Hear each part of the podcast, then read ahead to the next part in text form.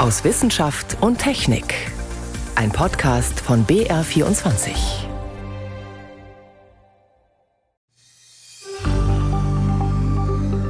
Ich habe ein ganz normales Leben trotz positiven Test. Auch teilweise immer noch trotz hoher Viruslast. Die HIV-Infektion hat zumindest in reichen Ländern ihren tödlichen Schrecken verloren.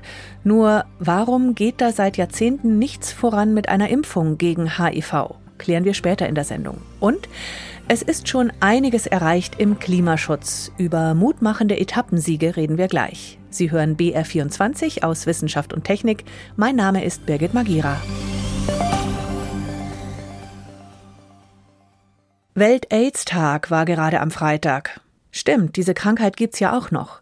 Weltweit leben rund 39 Millionen Menschen mit HIV, rund 1,3 Millionen infizieren sich jedes Jahr neu. In Deutschland sind es nur noch rund 2000 Neuinfektionen jedes Jahr. Gerade Ansteckungen bei Männern, die Sex mit Männern haben, sind extrem zurückgegangen. Trotzdem, es könnten ja auch fast null Neuinfektionen sein, wenn man eine gute Impfung hätte. Ist auch nach Jahrzehnten immer noch nicht in Sicht. Gleichzeitig hat man in der Corona-Pandemie gesehen, wie schnell es auch gehen kann mit dem Impfen. Deshalb habe ich den Infektiologen Professor Christoph Spinner gefragt vom Uniklinikum Rechts der ISA in München. Was kann denn das HI-Virus, was die Coronaviren nicht können, dass es sich so gar nicht besiegen lässt? Impfungen sind unstrittig aus meiner Sicht eine der größten Errungenschaften der Medizin. Sie verhindern am Ende nicht nur schwere Erkrankungen, sondern in vielen Fällen auch Infektionserkrankungen gänzlich. Die Grundvoraussetzung dafür besteht aber immer darin, dass es durch Impfungen gelingt, eine stabile Antwort des Immunsystems gegenüber gezielten Erregern auszulösen. Und äh, so wie wir alle in der Covid-19-Pandemie lernen mussten, dass das SARS-CoV-2-Virus äh, sich durch Veränderungen fortwährend so anpassen kann, dass es sich der menschlichen Immunantwort entzieht, so kann das das humane Immundefizienzvirus HIV noch sehr viel besser.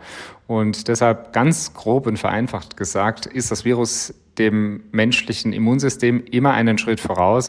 Es gibt bis heute keine bekannten, wirklich stabil und breit neutralisierende Antikörper, die gegenüber allen zirkulierenden HIV-Varianten wirksam sind. Deshalb sind alle Impfstoffversuche, so vielversprechend sie bislang waren, immer gescheitert. Aber das heißt auch nicht, dass die Forschung vergebens ist, denn es wurden erhebliche Fortschritte im Kampf gegen HIV erzielt. Bei Corona ist es ja so, auch das haben wir gelernt, man kann sich vor der Infektion nicht schützen, aber vor der Schwere des Verlaufs. Das würde aber bei HIV eben nicht helfen, nicht ausreichen. Glücklicherweise steht uns heute mit der antiretroviralen Therapie die Möglichkeit einer funktionellen Heilung zur Verfügung. Heißt, Menschen, die mit HIV leben und eine wirksame und gut verträgliche antivirale Therapie einnehmen, werden vollständig vor den immunologischen Schäden durch die Therapie geschützt. Allerdings nur, solange die Therapie eingenommen wird. Eine sogenannte therapeutische Impfung, das heißt eine Impfung, die dann bei infizierten Menschen am Ende einen schweren Verlauf verhindert, könnte zwar durchaus auch eine Variante sein. Andererseits stehen uns heute selbst injizierbare Depottherapien zur Verfügung. Es gibt Präparate, die nur noch alle ja, acht Wochen beziehungsweise alle sechs Monate verabreicht werden müssen. Auch das sind kleinere Fortschritte im Kampf gegen HIV. Von einer wirksamen Schutzimpfung, also im Sinne von Präventivimpfung, sind wir allerdings aus meiner Sicht noch ein gutes Stück entfernt. Sie haben es gerade angesprochen, es gibt mittlerweile gute Medikamente, mit denen infizierte Menschen auch gut leben können und auch nicht mehr ansteckend sind. Warum wird trotzdem noch an der Impfung geforscht? Vielleicht brauchen wir die gar nicht mehr. Auch wenn mit der sogenannten funktionellen Heilung durch die antiretrovirale Therapie enorme Fortschritte erzielt werden konnten und für betroffene Menschen auch eine Normalisierung der Lebenserwartung erreicht werden konnte, bleibt am Ende dennoch das Ziel, entweder eine sterilisierende Heilung zu erreichen, das heißt Menschen, die von HIV infiziert sind, auch äh, vom Erreger zu befreien oder im besten Fall gänzlich die Infektion zu verhindern.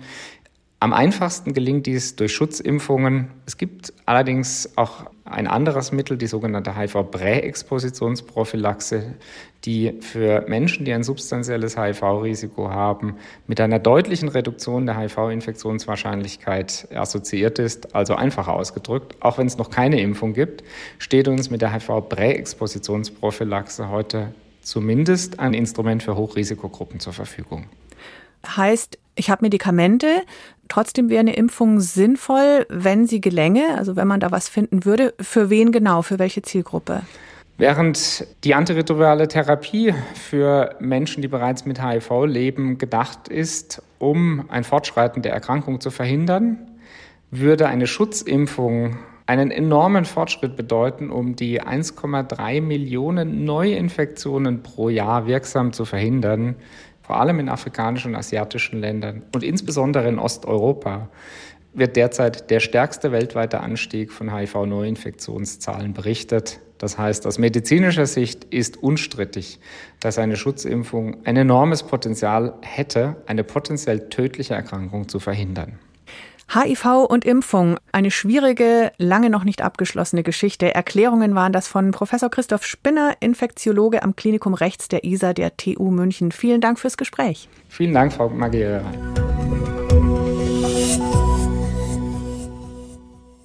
Rund zwei Millionen Arten sind weltweit vom Aussterben bedroht.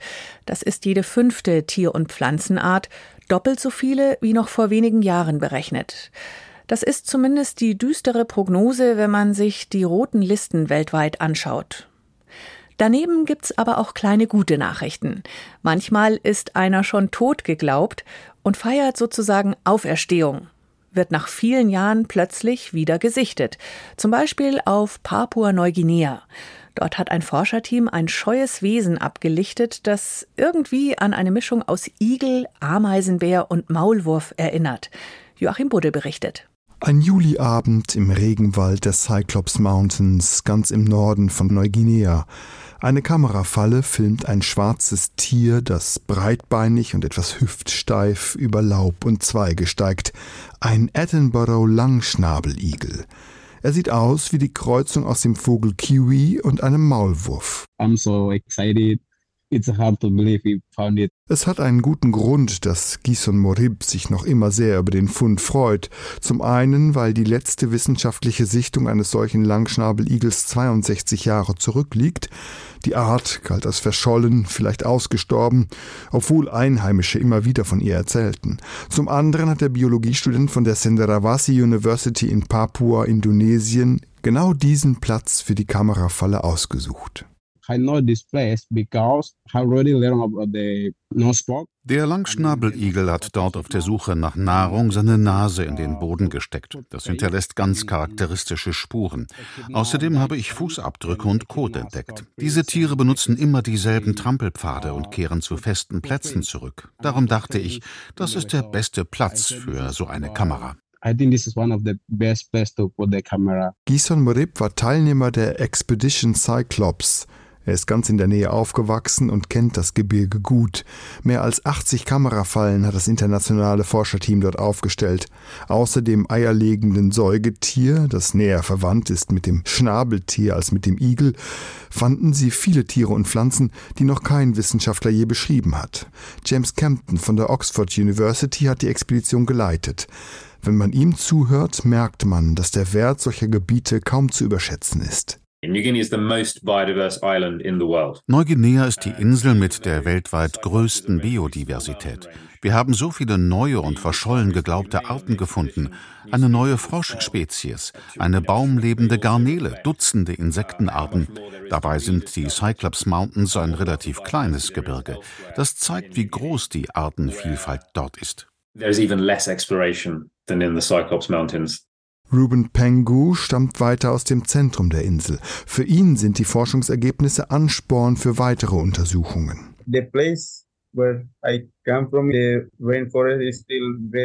Wo ich herkomme, ist der Regenwald noch immer weitgehend unberührt. An dieser Expedition teilgenommen zu haben, gibt mir eine Vorstellung davon, was wir in der Zukunft für den Artenschutz und für weitere Entdeckungen leisten können.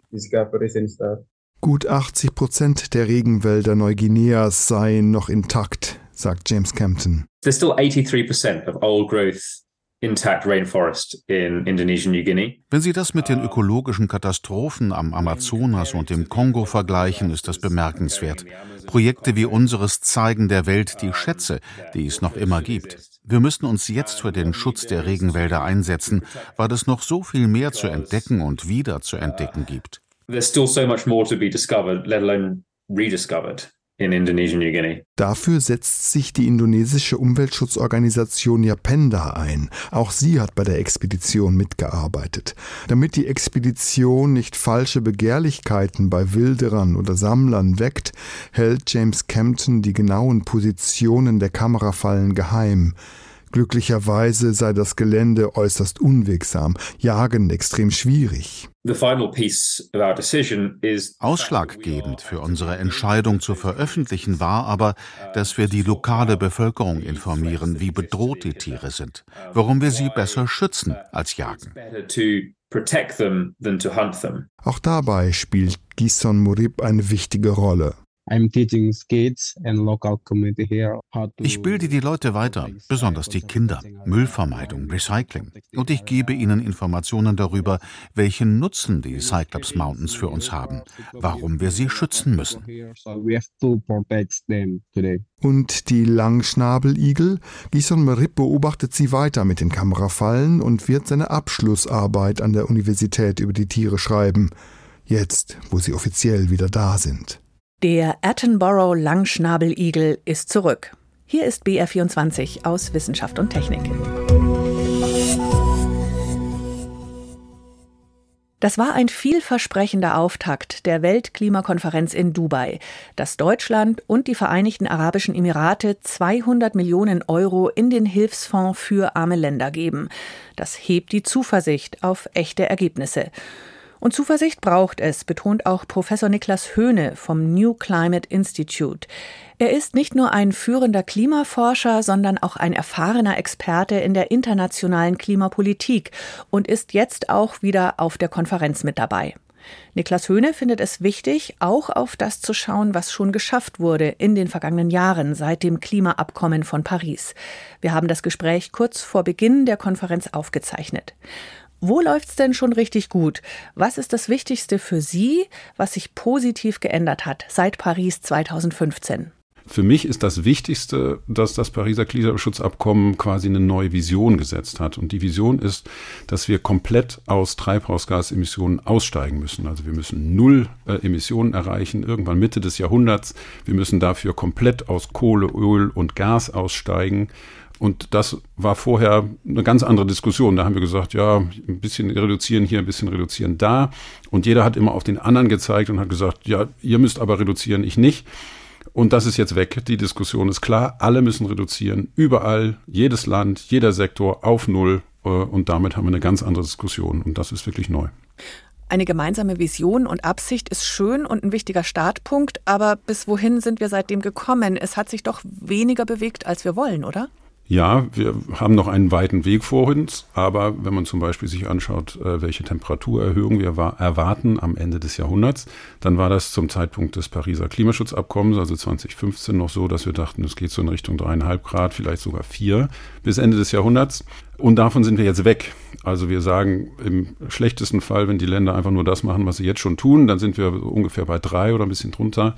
Wenn sie ihre Versprechungen wirklich wahr machen und auch diese ja, Netto-Null-Ziele oder Klimaneutralitätsziele wahr machen, die sie sich alle gesetzt haben, dann können wir sogar bei etwas unter zwei Grad landen. Und das ist doch deutlich besser als dreieinhalb und vier Grad. Das reicht nicht aus, ist klar, aber äh, es zeigt für mich, dass es geht. Also dass ein solcher langsamer und schwieriger Prozess tatsächlich auch Änderungen hervorrufen kann. Wir haben im vergangenen Jahr erlebt, wie das Wetter verrückt spielt, was klimatisch so als neues Normal auf uns zukommt. Und da ist Ihr dringender Wunsch an die politischen Entscheider auf der Konferenz jetzt in den Notfallmodus umzuschalten, wie Sie schreiben. Wie sieht der aus? Die Klimaänderung ist tatsächlich ein Notfall. Also wenn wir nichts tun, dann laufen wir in die Klimakatastrophe, dann haben wir einen Klimawandel, an den wir uns nicht mehr anpassen können und auch einen Klimawandel, den unsere Gesellschaft so nicht überstehen würde. Und deshalb müssen wir auch wie in einem Notfall handeln. Und das bedeutet für mich, dass man ja seine eigenen Interessen ein bisschen hinten anstellt, auch Parteipolitik hinten anstellt und versucht gemeinsam aktiv ambitionierte Schritte zu gehen. Also in Deutschland wäre das so schnell wie möglich alle Maßnahmen umsetzen, die irgendwie Treibhausgase äh, reduzieren, wie das Tempolimit oder ein ambitioniertes Heizungsgesetz, den CO2-Preis zu erhöhen, das Klimageld auszuzahlen, die umweltschädlichen Subventionen abzubauen und vielleicht eben auch ein Sondervermögen aufzunehmen, um die enormen Investitionen zu stemmen und damit endlich die selbstgesteckten Klimaziele zu erfüllen, die eben mit den jetzigen Maßnahmen noch gar nicht erfüllt werden. Und auf internationaler Ebene wäre es dasselbe. Also die Länder würden zusammenkommen, ihre eigenen ja, äh, Prioritäten hinten anstellen und gemeinsam das Unmögliche möglich machen. Genau das brauchen wir nämlich jetzt. Ein anderer Fortschritt ist, sagen Sie, dass Unternehmen mehr Druck spüren, klimafreundlich zu wirtschaften. Aber wie sehr kann man grünen Absichten, gerade auch von den großen Öl- und Gasförderern in den arabischen Staaten. Also wie glaubwürdig sind Industrien, die sich eigentlich selber abschaffen sollen?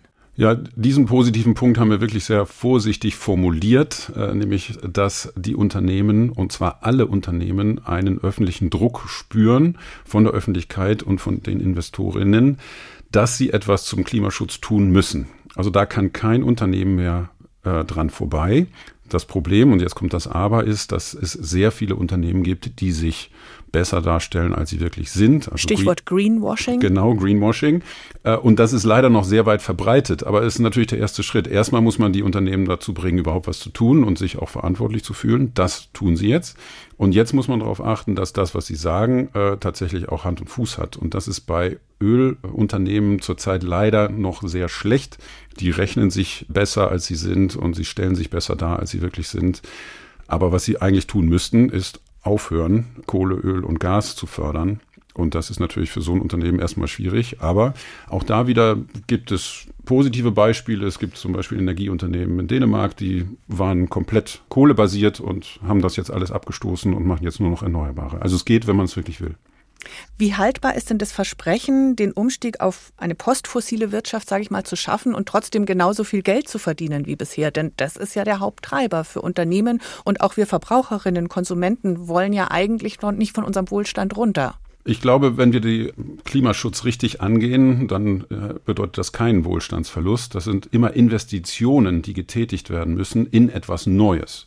Und wir sind als Gesellschaft ja ein bisschen ja, träge und äh, haben Schwierigkeiten, manchmal was Neues zu machen. Und bei Unternehmen ist es genauso. Wenn ich ein Unternehmen habe, das darauf basiert, dass man äh, fossile Energien ausnutzt, dann will man wahrscheinlich, dass es so bleibt. Die Möglichkeit immer ist, neue Unternehmen, die eine neue Möglichkeit sehen, hier Geld zu verdienen, die dann direkt auf alternative Technologien gehen. Also wie zum Beispiel Tesla, die können ganz anders agieren, weil sie nie Verbrenner verkauft haben, sondern die haben gesehen, hier ist eine neue Möglichkeit, ein neuer Markt und da können wir reingehen. Und genauso ist es auch in vielen anderen Technologien. Es sind meistens neue Unternehmen, äh, die gegründet werden, um diese neuen Technologien voranzutreiben, weil die alten etablierten ja gar kein Interesse haben auf Änderungen. Stichwort Klammer auf, relativ, Klammer zu, neue Technologien, Strom aus Wind und Sonne. Das ist einer der wenigen Punkte, wo wir wirklich gut dabei sind, oder? Ja, da muss man sagen, das ist eine Erfolgsstory. Und da hat Deutschland einen großen Beitrag geleistet. Äh, wir haben hier eben das Einspeisegesetz oder das Erneuerbaren Energiengesetz schon lange und wir zahlen alle mit dem Strompreis immer noch diese Förderung für die erneuerbaren Energien, aber sie hat jetzt eben dazu geführt, dass die erneuerbaren Energien so günstig geworden sind, dass sie überall auf der Welt genutzt werden und quasi den gesamten Energiemarkt umgekrempelt haben. Und insbesondere die Solarenergie, äh, die überrascht uns jedes Jahr wieder, dass immer mehr ausgebaut wird als eigentlich gedacht.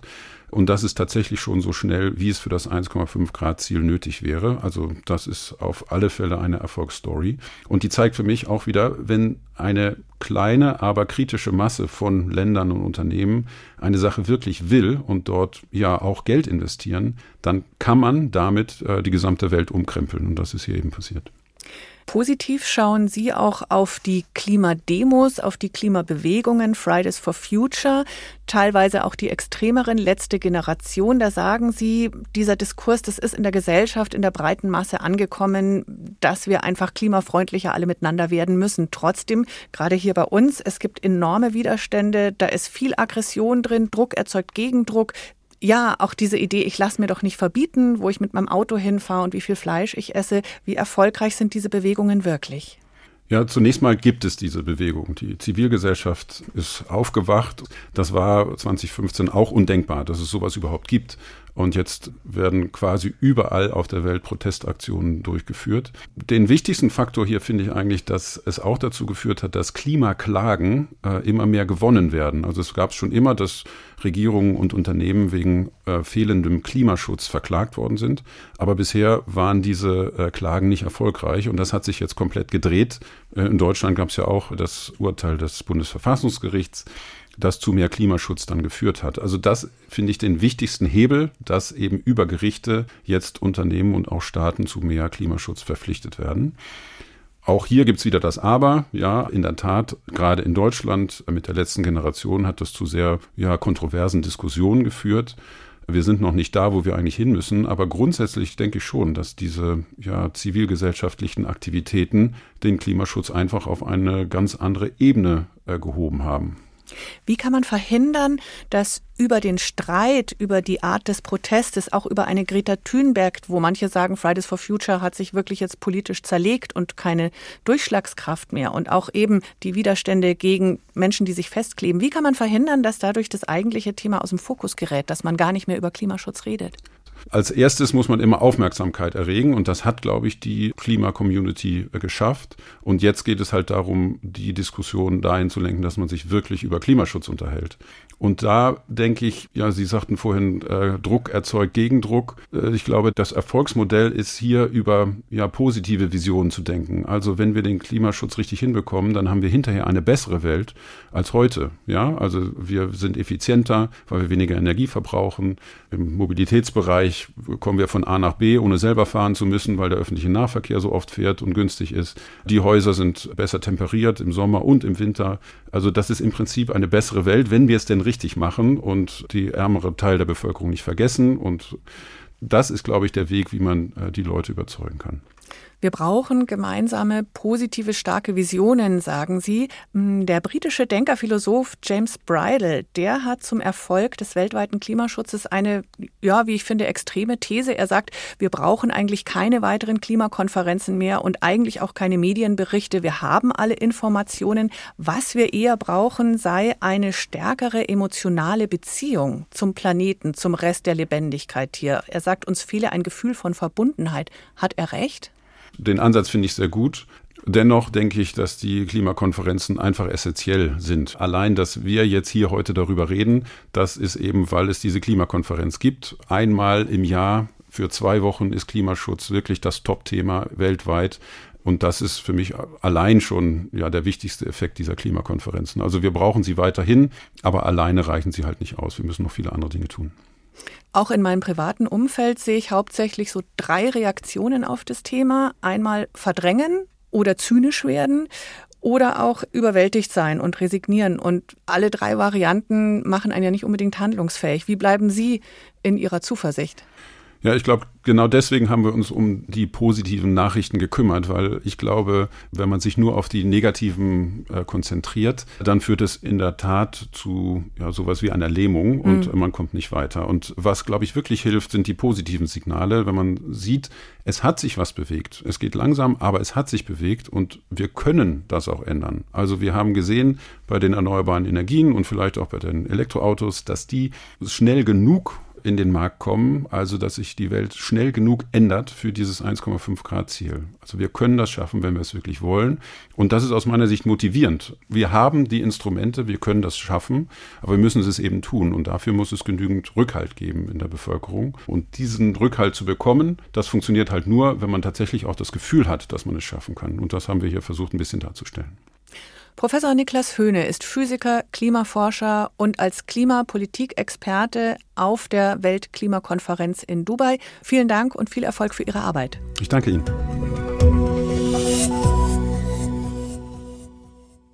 Ein Fließpulli mit hohem, eng abschließendem Reißverschlusskragen ist sehr wichtig, damit es am Hals nicht reinzieht hat mir eine Jägerin gesagt, als ich nach Tipps gegen die Kälte gefragt habe. Aber nicht nur Jäger, auch Menschen, die gerne Sterne beobachten, müssen sich warm anziehen. Trotz Kälte ist jetzt nämlich die beste Jahreszeit. Die Sicht ist bei klarem Himmel gut, in den langen Nächten und bei trockener Winterluft. Gerne schon mal im Kalender anmarkern den 14.12. Franziska Konitzer mit einem Ausblick auf den Sternenhimmel jetzt im Dezember. In den dunklen Dezembernächten kommen die Planeten und Sterne am Himmel besonders schön zur Geltung. Bei den Planeten macht Saturn am Abend im Westen den Anfang. Während uns Jupiter fast die ganze Nacht von Osten nach Westen begleitet, erstrahlt die Venus gen Morgen im Südosten. Der Dezemberhimmel hat außerdem die hellsten Sterne des Nordhimmels zu bieten, allen voran Sirius im großen Hund. In den längsten Nächten des Jahres erscheint am Morgen der zweithellste Stern Arctur, eigentlich ein Frühlingsstern, während sich am Abend der dritthellste Stern am Nordhimmel, die Vega im Sternbild Leier, die Ehre gibt. Die Vega ist eigentlich ein typischer Sommerstern, aber die Nächte im Dezember sind zwölf Stunden lang stockfinster und damit so lang, dass auch Sterne am Nachthimmel erstrahlen, die nicht typisch für die Jahreszeit sind. Wo wir gerade bei langen und dunklen Dezembernächten sind, schlimmer wird's nimmer. Denn am 22.12. ist Wintersonnenwende, der kürzeste Tag des Jahres. Wenn Ihnen die Nacht auf den 22.12. mit stolzen 15 Stunden und 40 Minuten endlos vorkommt, es geht noch schlimmer. Am Nordpol ist es seit der Tag- und Nachtgleiche am 23. September zappenduster und es bleibt rund um die Uhr dunkel bis zur nächsten Tag- und Nachtgleiche im März. Der Grund dafür? Unsere Erde steht leicht schräg, weil die Erdachse zur Umlaufbahn um die Sonne geneigt ist, nämlich um 23,4 Grad. Das bedeutet, zur Wintersonnenwende ist die Nordhalbkugel maximal von der Sonne weggeneigt. Während in unseren Breitengraden die Sonne immerhin noch für rund acht Stunden aufgeht, schafft sie es am Nordpol gar nicht mehr bis über den Horizont. Aber ab jetzt werden die Tage wieder länger. Zunächst jeden Tag um etwa eine Minute, im Januar dann schon deutlich mehr. Für den 14. Dezember sollten Sie sich Daumendrücken auf die To-Do-Liste setzen für eine sternschnuppenklare Nacht. Der Sternschnuppenregen der Geminiden hat da seinen Höhepunkt. Das ist einer der schönsten Meteorströme des Jahres.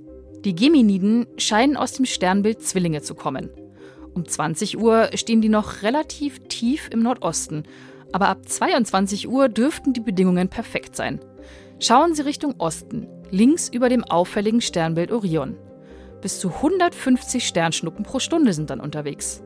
Auch der Mond stört nicht, da die Mondsichel schon um halb sechs untergeht. Dem Vergnügen der Geminiden steht also nichts im Wege, vorausgesetzt das Daumendrücken war erfolgreich und keine Wolken versperren die Sicht. Wo Sie wann welche Sterne, Planeten und Himmelsereignisse am besten sehen können, zeigen wir Ihnen online im Sternenhimmel bei ardalpha.de. Der Sternenhimmel im Dezember hat auch ohne Stern von Bethlehem viel Schönes. Schade nur, dass man nicht beides gleichzeitig haben kann, Sterne und Schneeflocken. Mit dem Blick nach oben jedenfalls war es das für diese Woche aus Wissenschaft und Technik. Am Mikrofon war Birgit Magira.